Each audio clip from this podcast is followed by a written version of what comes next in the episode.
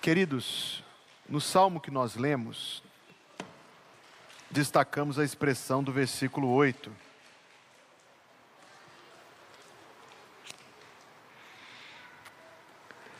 No salmo que nós lemos, destacamos a expressão do versículo 8 que diz: O Senhor levanta os abatidos.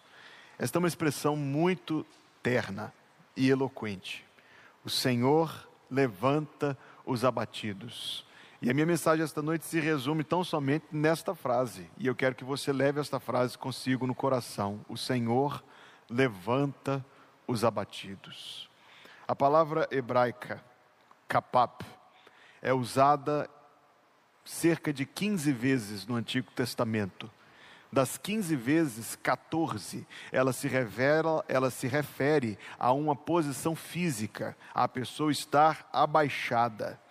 15 vezes, de 15 vezes, 14, ela se refere a pessoa estar com a boca no pó, prostrada, dobrada, caída. Uma vez, Salmo 146, versículo 8, ela se refere ao estado emocional da pessoa.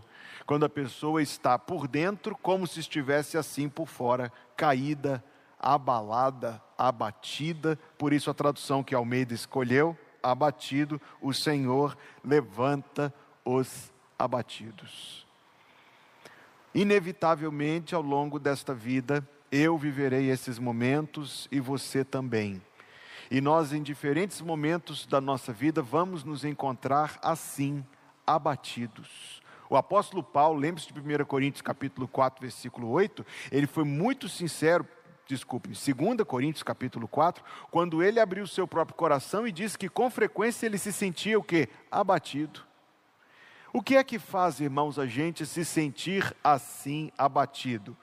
Primeiro, nós podemos nos sentir abatidos, como nós veremos um exemplo bíblico daqui a pouco, pelo simples fato de estarmos fisicamente cansados, exaustos até privados das nossas necessidades. E isto tem um impacto que produz um desequilíbrio emocional e a gente se sente abatido.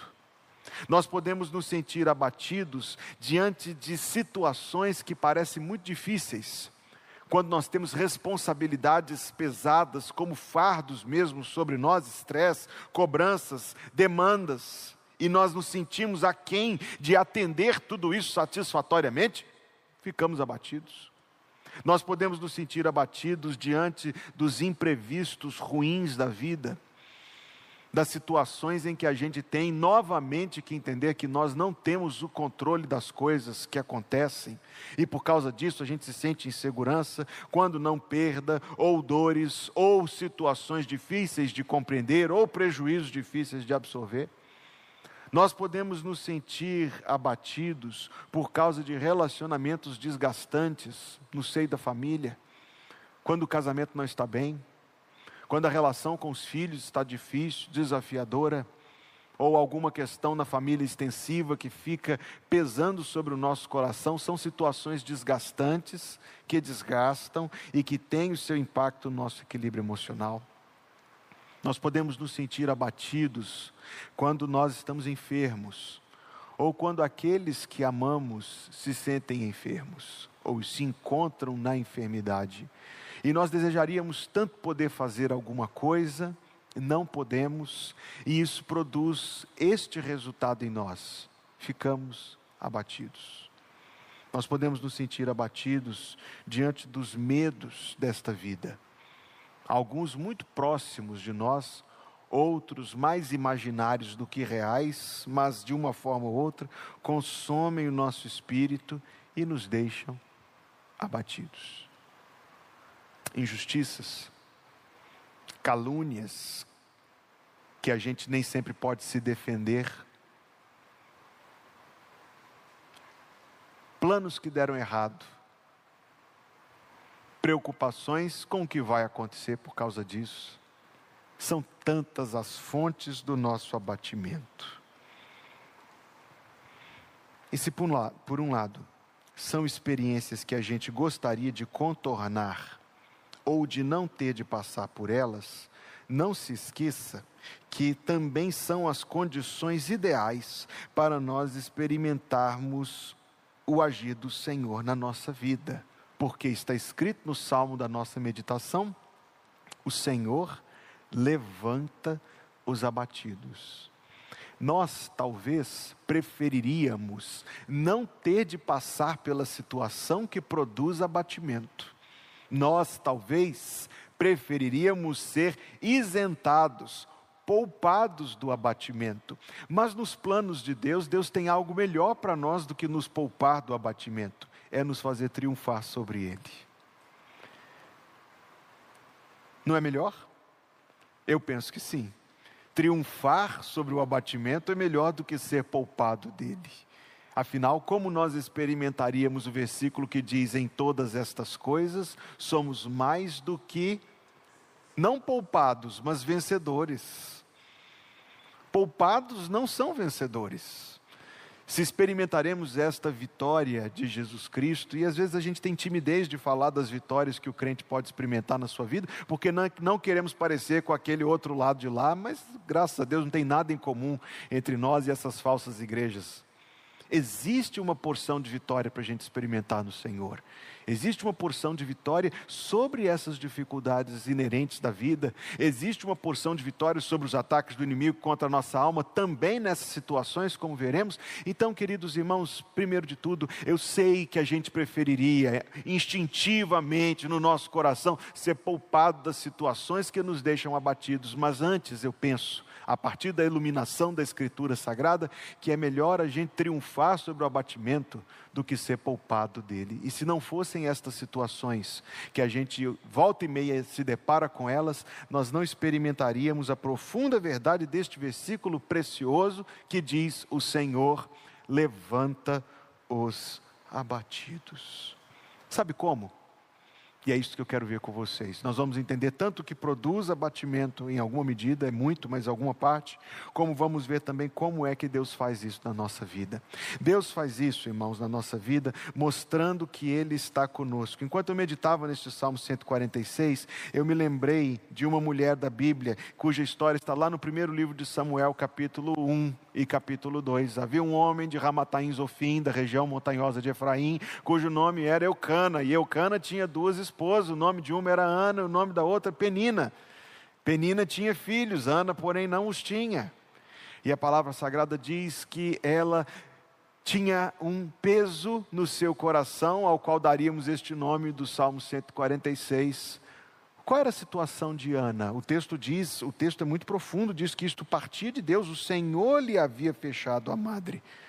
Ana representa para nós cada momento da sua vida em que você se encontra diante de situações que você não tem controle sobre elas, situações que você não compreende porque o Senhor Deus está permitindo que isto aconteça na sua vida, situações Inclusive, sejamos muito sinceros, que muitas vezes o inimigo de nossa alma se aproveita para poder atacar a nossa fé e vir com acusações contra a reputação e a bondade de Deus, dizendo assim, lá no, no cantinho do coração: se Deus fosse bom, você não estaria passando por isso. Se Deus te amasse, você não estaria passando por isso. Quem de nós nunca viveu esse dilema espiritual? Então, nós lemos no primeiro capítulo do primeiro livro de Samuel, no versículo 12 que esta mulher Ana estava perseverando em orar perante o Senhor, e o sumo sacerdote Eli observou a sua boca. Estou lendo 1 de Samuel 1:13. 1 de Samuel 1,13. Porquanto Ana no seu coração falava, só se moviam os seus lábios, porém não se ouvia a sua voz, pelo que Eli a teve por embriagada. E disse-lhe Eli: Até quando estarás tu embriagada? Aparta de ti o teu vinho. Porém, Ana respondeu: Não, senhor meu. Veja como ela se descreveu. Eu sou uma mulher atribulada de espírito. Que outro nome é esse? É o abatimento do qual nós estamos falando aqui. Eu sou uma mulher atribulada de espírito. Aquela situação em que ela se encontrava pesou sobre o coração dela. E ela está sendo muito sincera e verdadeira. Ela diz: Eu sou uma mulher atribulada de espírito. Nem vinho, nem bebida forte tenho bebido, porém tenho derramado a minha alma perante o Senhor. Não tenhas, pois, a tua filha, a tua serva, por filha de Belial, quer dizer, uma pessoa perversa, uma pessoa sem temor de Deus. Porque da multidão dos meus cuidados e do meu desgosto, tenho falado até agora. Então respondeu Eli: Vai em paz, e o Deus de Israel te conceda a petição que lhe fizeste. E disse ela: Acha tua serva graça aos teus olhos. Assim a mulher foi o seu caminho, observe que mudança no coração dela. A mulher foi o seu caminho e comeu, e o seu semblante já não era triste. Se a gente fizesse uma leitura descontextualizada, a gente iria pensar assim: como o, prof... como o sacerdote Eli disse para ela: O Senhor te conceda a petição que fizeste, ela saiu de lá confiante e foi isso que, que tirou a tristeza do coração dela. Aí a gente lembra que Eli não era a melhor das figuras, não, não era o mais recomendável exemplo para nós. E a gente, sobretudo, se lembra que não era bem com Eli que ela teve. Aquilo foi uma nota de rodapé no contexto. O encontro de Ana foi com Deus. Ela disse no versículo 15: Tenho derramado a minha alma perante o Senhor. Foi depois de orar, irmão. Foi depois de orar que Ana teve força, paz, comeu, terminou o seu jejum espontâneo e ela e diz o texto sagrado do versículo 18: o seu semblante já não era triste.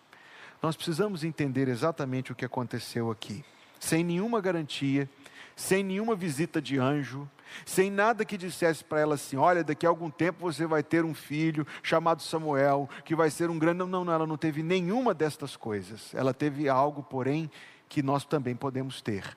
Ela teve comunhão com Deus pela oração. E nisto foi que se apaziguou o seu coração, que ela mesma descreveu como atribulado de espírito. Ela mesma descreveu a si mesma como pessoa que estava cheio de cuidados e desgostos.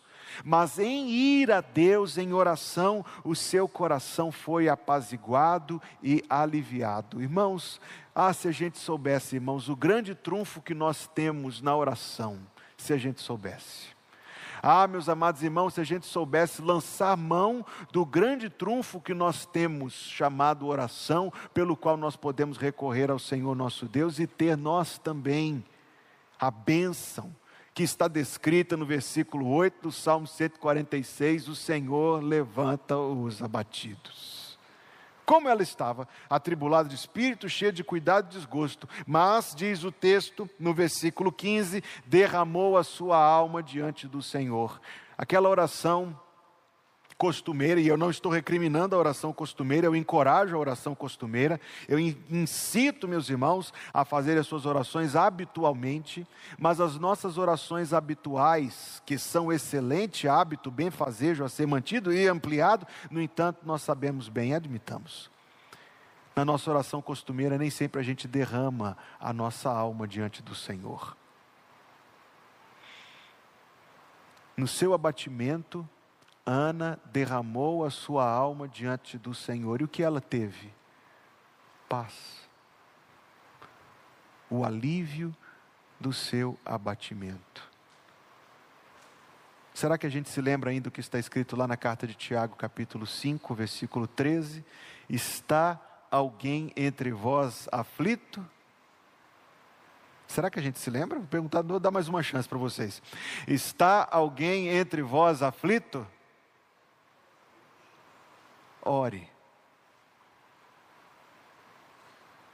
O que é que a gente faz? Murmura, se ira, dá uma porrada no painel do carro que se fosse na cara de alguém ia perder uns dois dentes. Bate a porta do quarto. Bate a gaveta que quase solta o puxador. A gente se ira a gente murmura, a gente. Deixa para lá. O que é que a gente deveria fazer?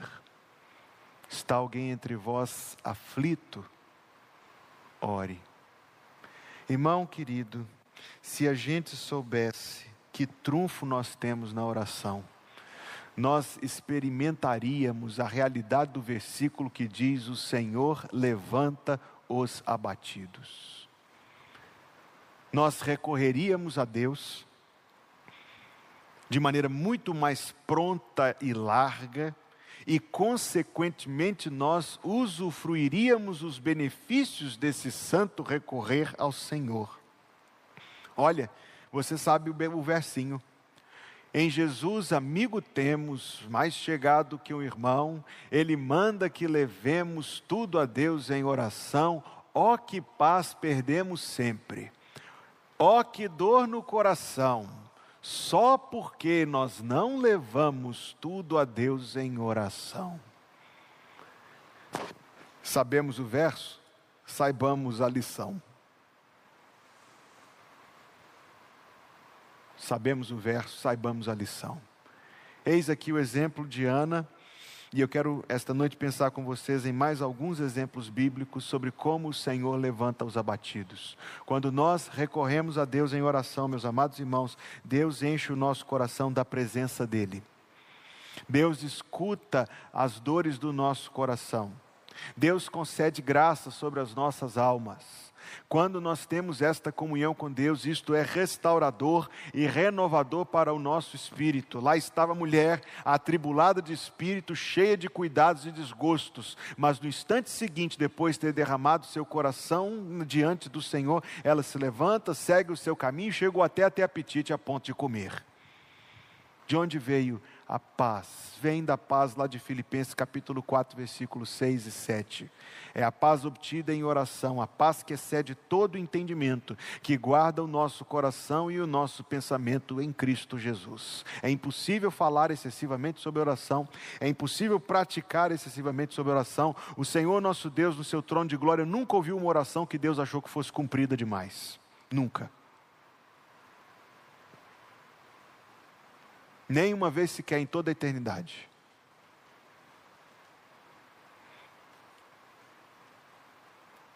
A nós, amados irmãos, é dado um privilégio tão grande, um trunfo, e no entanto tão pouco utilizado, e no entanto tão pouco usufruído.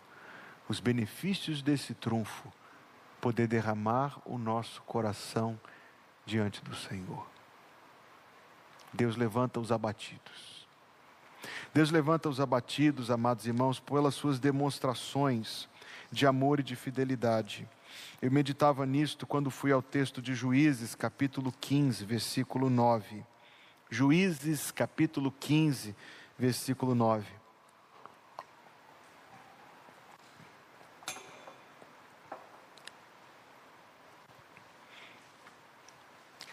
Então os filisteus subiram e acamparam-se contra Judá e estenderam-se por Lei. E perguntaram-lhes os homens de Judá: Por que subistes contra nós? E eles responderam: Subimos para amarrar a Sansão, para lhe fazer a ele como ele fez a nós. Você ouve Sansão, você pensa: Oh, oh, é ó, coisa errada, homem ruim. Não, nessa época aqui ele ainda não tinha, ele ainda não tinha desviado o seu caminho. Isto foi Sansão no seu bom momento, Sansão antes de ele cair. Veja o que aconteceu. Então três mil homens de Judá desceram até a fenda da rocha de Etã e disseram a Sansão, e lembre-se que Sansão está citado em Hebreus capítulo 11 como um herói da fé, viu? Não sabias tu que os filisteus dominam sobre nós? Por que, pois, nos fizestes isto? E ele lhes disse: Assim como eles me fizeram a mim, eu lhes fiz a eles. E disseram-lhe: Descemos para te amarrar, foi traído, e te entregar nas mãos dos filisteus. Então Sansão lhes disse: Jurai-me que vós mesmos não me acometereis. E eles lhe falaram, dizendo: Não, mas fortemente te amarraremos. Estou dizendo: Nós não vamos fazer nada contigo, nós só vamos te amarrar e te entregar nas mãos deles. Muito, muito amigos. Porém, de maneira alguma te mataremos. E amarraram-no. E com duas cordas novas e fizeram-no subir da rocha. Preste atenção no que acontece em seguida. E saindo ele a Leí, os filisteus lhe saíram ao encontro jubilando, felizes. Pegamos Sansão. Eis Sansão, Primeiramente de tudo, no ponto de vista emocional, traído, amarrado, entregue pelos seus próprios compatriotas na mão dos seus inimigos. Vêm os inimigos, em número de três mil, diz. Vêm os inimigos, já comemorando.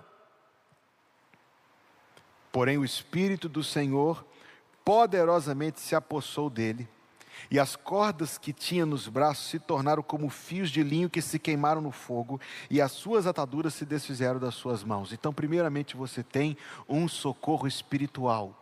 A força de Sansão não era uma força natural, os nossos desenhos bíblicos que mostram um homem muito musculoso, muito provavelmente estão distantes da realidade, porque a força de Sansão era incompreensível para quem observava. E não somente era incompreensível, mas os próprios feitos que ele conseguia realizar eram feitos incompreensíveis. Você não pode tentar interpretar a história de Sansão por vias naturais, porque se você fizer isso, você está lendo a Bíblia Sagrada equivocadamente. A história de Sansão é a história de um homem que foi cheio do Espírito Santo de Deus para fazer coisas que ninguém consegue naturalmente fazer. Veja que além dele ter sido cheio do Espírito Santo, ele teve um, um livramento extraordinário, porque as cordas meus amados, cordas são instrumentos um tanto quanto resistentes. E o texto diz que elas se desfizeram, como se ele estivesse rompendo com cordas queimadas, sem nenhuma resistência. Versículo 15: Achou uma queixada fresca de um jumento, um osso, que estava caído ali no chão.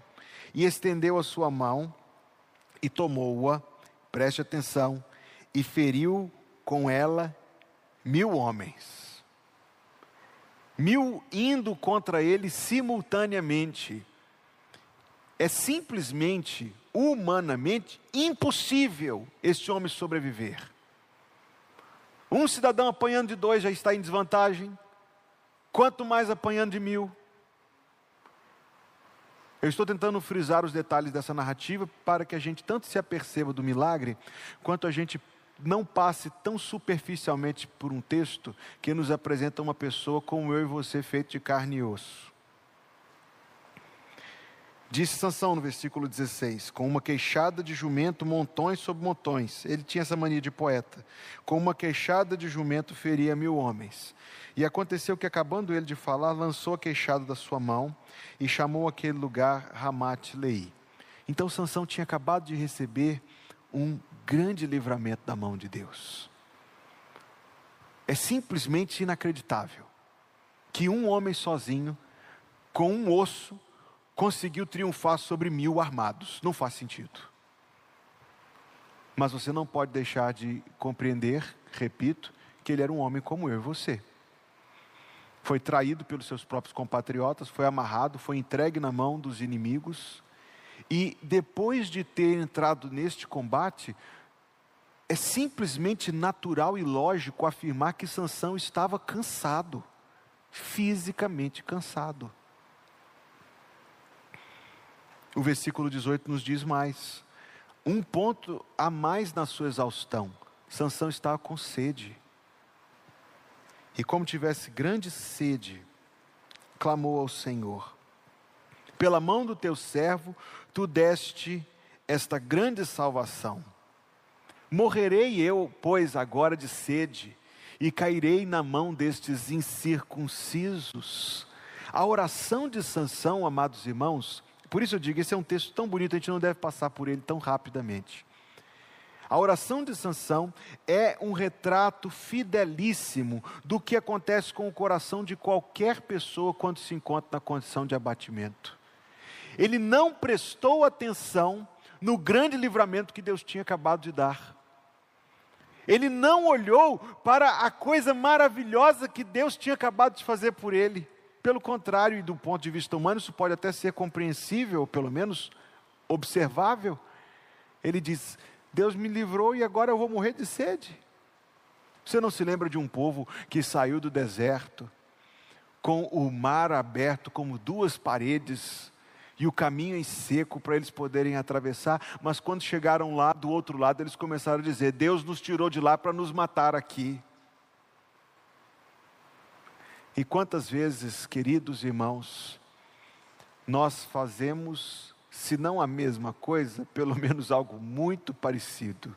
Nós nos esquecemos de tudo que Deus fez por nós até hoje, e nós avaliamos o amor eterno de Deus na fração de um momento e de uma situação.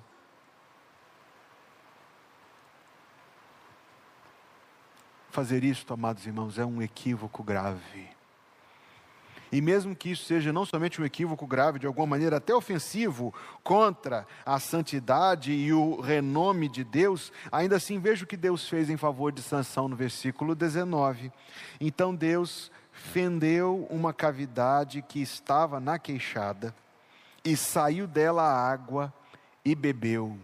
E veja como o texto prossegue: recobrou o seu espírito, o Senhor levanta os abatidos, e reanimou-se, o Senhor levanta os abatidos.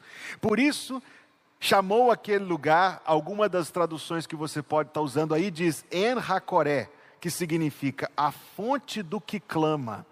E embora o registro desse livro foi feito por Samuel algumas décadas depois da morte de Sansão, o texto nos diz que a fonte está em Leí até o dia de hoje a água continuava brotando ali, diz o texto sagrado, pelo menos quando Samuel escreveu o registro, até o dia de hoje.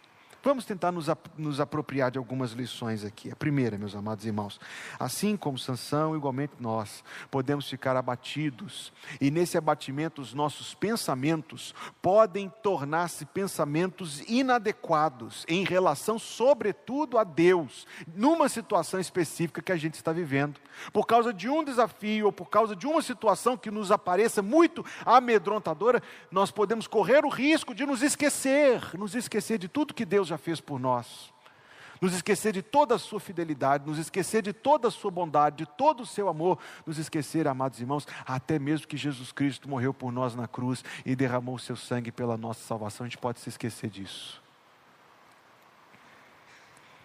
E aí a gente será tomado não só de abatimento, mas de amargura, de queixas impróprias contra Deus. Abatidos.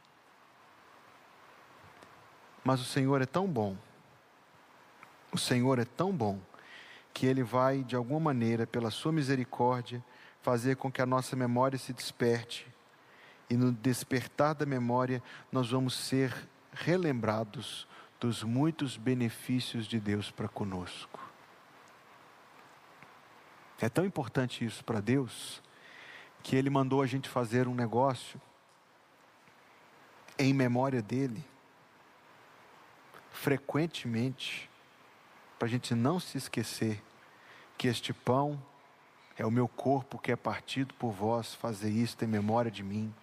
E este cálice é o novo testamento no meu sangue, fazer isso todas as vezes que beberdes em memória de mim.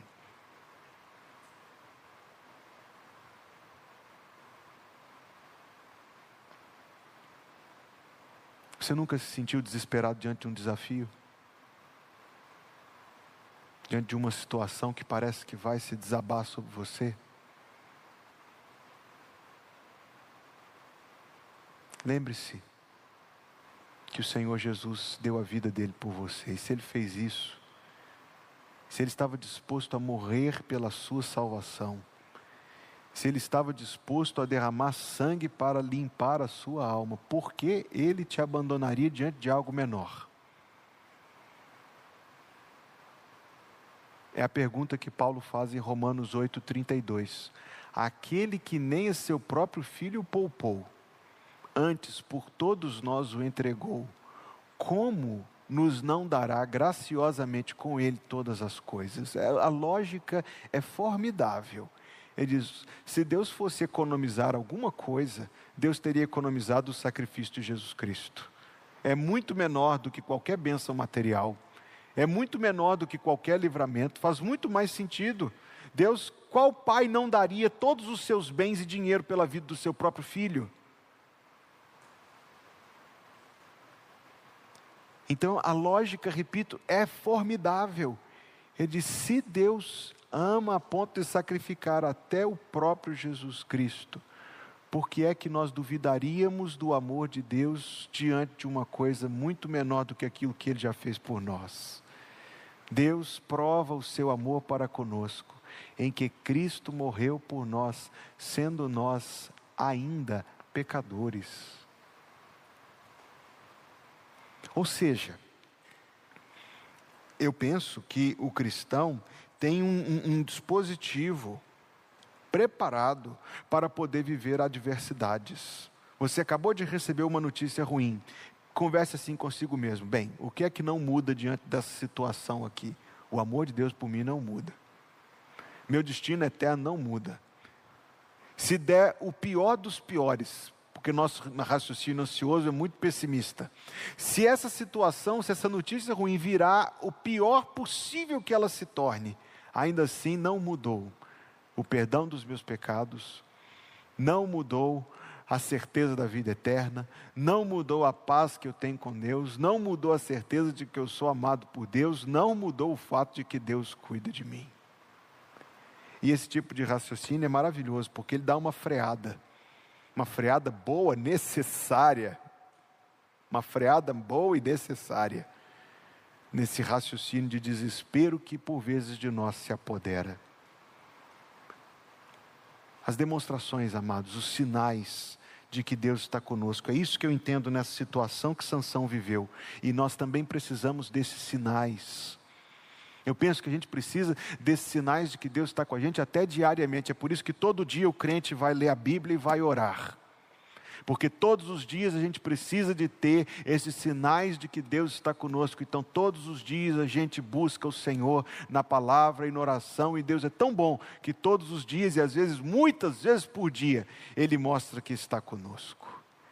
E aí o nosso coração encontra força e o Senhor levanta os abatidos. O Senhor levanta os abatidos, meu tempo já está terminando. Minha pregação não, mas o meu tempo está. O Senhor levanta os abatidos pelo auxílio dos irmãos bondosos. Veja o que Paulo testemunha em 2 Coríntios, capítulo 7, versículo 5. É lindo o testemunho do apóstolo. 2 Coríntios, capítulo 7, versículo 5. Porque mesmo quando chegamos à Macedônia, a nossa carne não teve repouso algum. Antes, em tudo fomos atribulados, por fora combates, temores por dentro. Veja que homem sincero o apóstolo Paulo. Mas Deus, olha o que diz o versículo 6. A mesma coisa que está lá no Salmo 146. Como Paulo sabia a Bíblia de cor e salteado, eu acho que ele escreveu este versículo de 2 Coríntios 7, 6, pensando no versículo 8 do Salmo 146. Porque ele escreveu: Mas Deus, que consola os abatidos, nos consolou com a vinda de Tito, e não somente com a sua vinda, mas também pela consolação com que foi consolado por vós, contando-nos as vossas saudades, o vosso choro, o vosso zelo por mim, de maneira que aquele, aquele abatimento, aquele temor que estava por dentro, ele diz, transformou-se em alegria, muito me regozijei. Sejamos, permita-me ser bem breve na minha colocação aqui, porque eu quero ver pelo menos mais uma coisa com os irmãos antes de terminar. Deus coloca os irmãos na nossa vida para nos abençoar, para aliviar os fardos que pesam sobre nós, para nos encorajar, para nos fortalecer, para nos animar, para nos aconselhar, para nos advertir, para nos encorajar, para levantar o nosso espírito abatido. Outro dia, aqui no gabinete pastoral da igreja. Eu estava conversando com um irmão nosso, no final da conversa orei por ele. Imediatamente, espontaneamente, assim que eu terminei de orar, ele começou a orar por mim. Neste momento, neste gesto, eu provei a bênção de ter um alguém orando por mim e quanto benefício isso trouxe ao meu coração. Quando nós temos um irmão cuja palavra bíblica nos encoraja no caminho certeiro do Senhor. Um irmão que manda um versículo para a gente no WhatsApp de manhã. Nós temos uma irmã aqui da nossa igreja, todos os dias, quando eu acordo, ela já me mandou uns quatro ou cinco versículos. E você está sorrindo porque você sabe quem é e para você também, né? Todos os dias de manhã ela manda uns quatro ou cinco versículos para a gente. Sabe o que é isto? Amor, amor fraternal, pessoa que se lembrou de você ao orar. O apóstolo Paulo era tão ciente disso que nas cartas ele sempre fazia questão de dizer para as pessoas: Eu tenho orado por você, eu tenho orado por você. Não para se exibir, Não para poder dizer, olha, olha, eu estou orando, não para levar mérito, não, não. É porque ele sabe quão reconfortador é saber que nós temos alguém que se importa conosco diante do Senhor. Estou orando por você.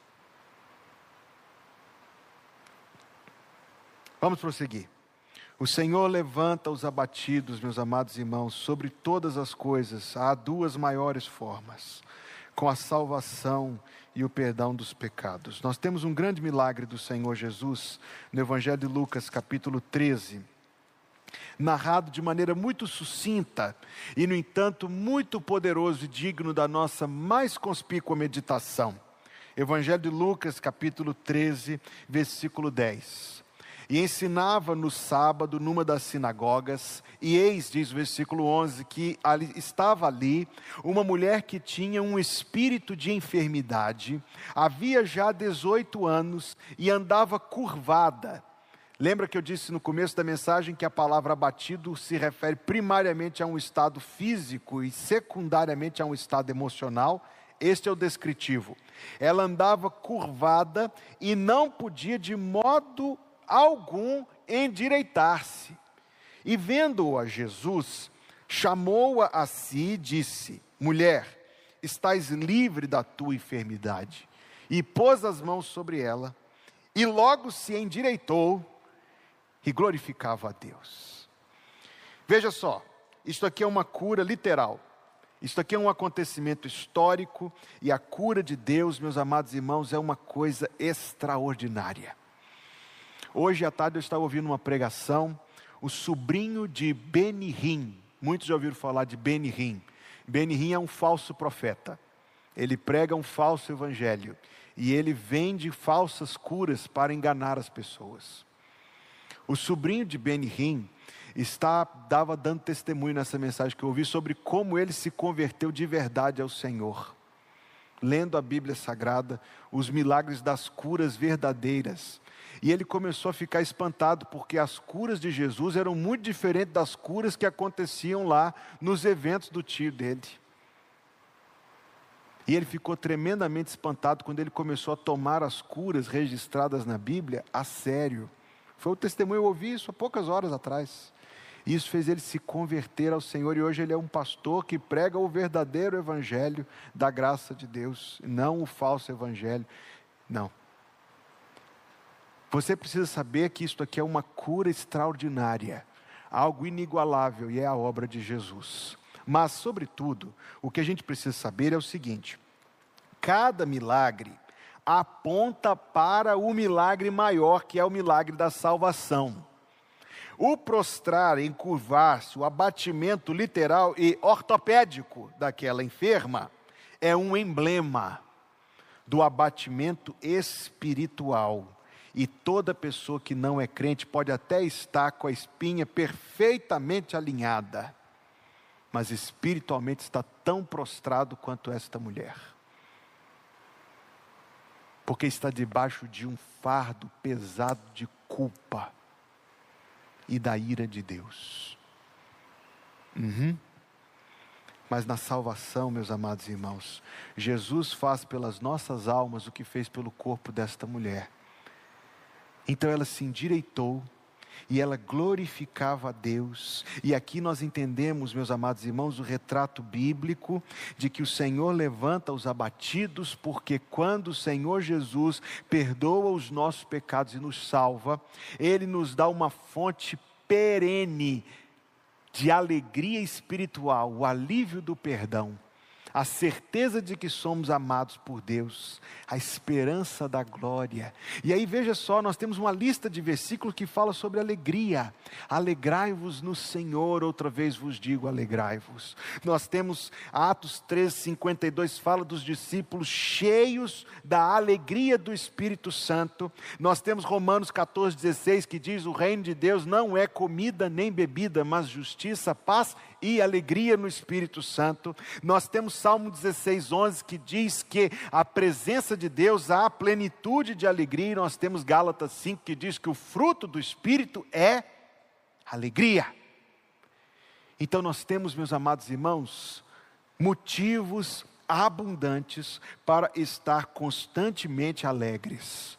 E quando nos lembramos disto, o Senhor levanta os abatidos, Ele nos dá consolação e paz, e o Espírito Santo ministra ao nosso coração a lembrança desses motivos, e pela fé, como está em Hebreus capítulo 11, nós, como os heróis da fé, da fraqueza tiramos força, e o Senhor nos restaura, o Senhor nos renova, o Senhor nos levanta da prostração, e nós experimentamos vivamente que o Senhor levanta os abatidos. Última menção que eu quero fazer este texto para concluir. Haverá algo ainda maior. Existe o grande abatedor dos abatedores, a morte. A morte põe todos prostrados. Nós, em Cristo Jesus, temos vitória sobre a morte. Porque se o Senhor Jesus não voltar antes disso, qualquer dia desses, a Shalom ou a Aline vai postar lá no grupo informativo que o pastor Hugo foi para o céu. E vocês vão vir fazer o culto. Eu espero que sim.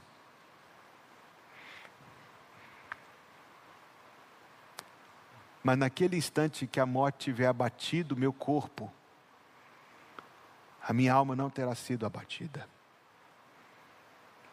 Meu corpo experimentará a morte, mas a minha alma não. Eu estava meditando nestas coisas quando estava lendo anteontem o Salmo 118, versículo 17, diz assim: Não morrerei, mas viverei e contarei as obras do Senhor. O corpo da gente vai morrer, irmão, se Jesus não voltar antes disto. Mas antes de a gente ser pego pela morte, os anjos vão nos levar para o seio de Abraão e nós vamos estar no paraíso e o Senhor vai ter levantado os abatidos, mas tem mais. Tem uma coisa ainda maior do que esta. Porque até o corpo que a morte abateu, no dia da ressurreição vai se levantar. E o Senhor levanta os abatidos. Olha, você não sabe se você vai levantar da cama amanhã. Eu também não. Mas eu sei, eu não sei se eu vou levantar da cama amanhã, mas eu sei que o meu corpo vai levantar do meu túmulo no dia da ressurreição. O Senhor levanta os abatidos. Quando você entrar no paraíso, você vai ter triunfado sobre a morte do espírito. No dia da ressurreição, você vai triunfar sobre a morte do corpo. E quando nós adentrarmos a glória perene e plena, nós vamos ter vencido no Senhor a morte plenamente. A morte é o grande abatedor, mas o Senhor levanta os abatidos. Devo concluir. Talvez eu esteja esta noite me dirigindo a algum coração abatido Guarde este versículo no profundo do seu coração. O Senhor levanta os abatidos. Memorize isto. Medite no Salmo 42. O Salmo 42 é o clamor de uma pessoa profundamente abatida, encontrando conforto em Deus. Talvez eu esteja me dirigindo a algum afortunado que não está abatido, mas ei, em breve você estará. Então retenha estas coisas no seu coração, para que com elas o Espírito Santo possa te socorrer na hora da provação e do abatimento. Acrescente à sua sabedoria espiritual o discernimento de como o inimigo pode lançar mão dos períodos de abatimento para atirar flechas envenenadas contra o nosso coração e vigie. Por fim, lance mão dos recursos de Deus. Oração e meditação na Escritura, sobretudo, para obter a paz instantânea e assim provar e ver que este versículo é verdade. O Senhor levanta os abatidos. Pai, muito obrigado por nos ter reunido na tua presença esta noite para meditar na tua palavra. Obrigado, Deus, pelo teu grande amor por Ana e o Senhor levantou o coração dela. Obrigado porque o Senhor teve compaixão de Sansão, Deus, na sua amargura e o Senhor lhe restaurou o espírito.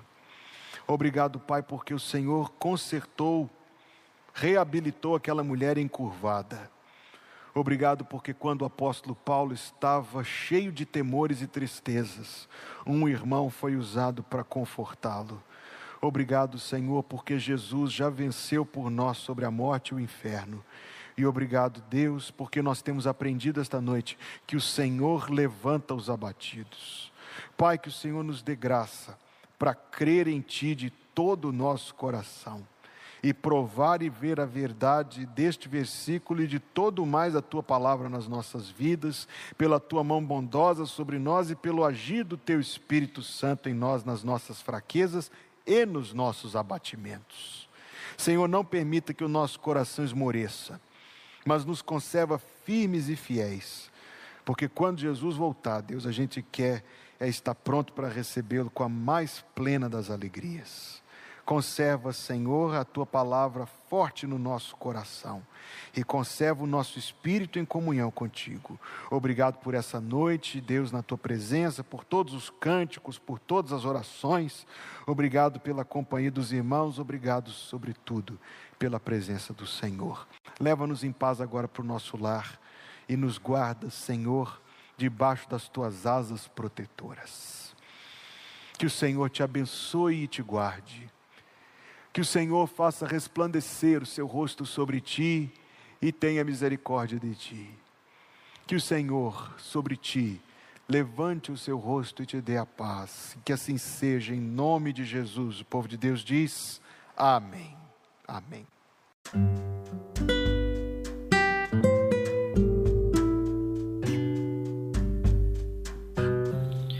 Obrigada por estar conosco.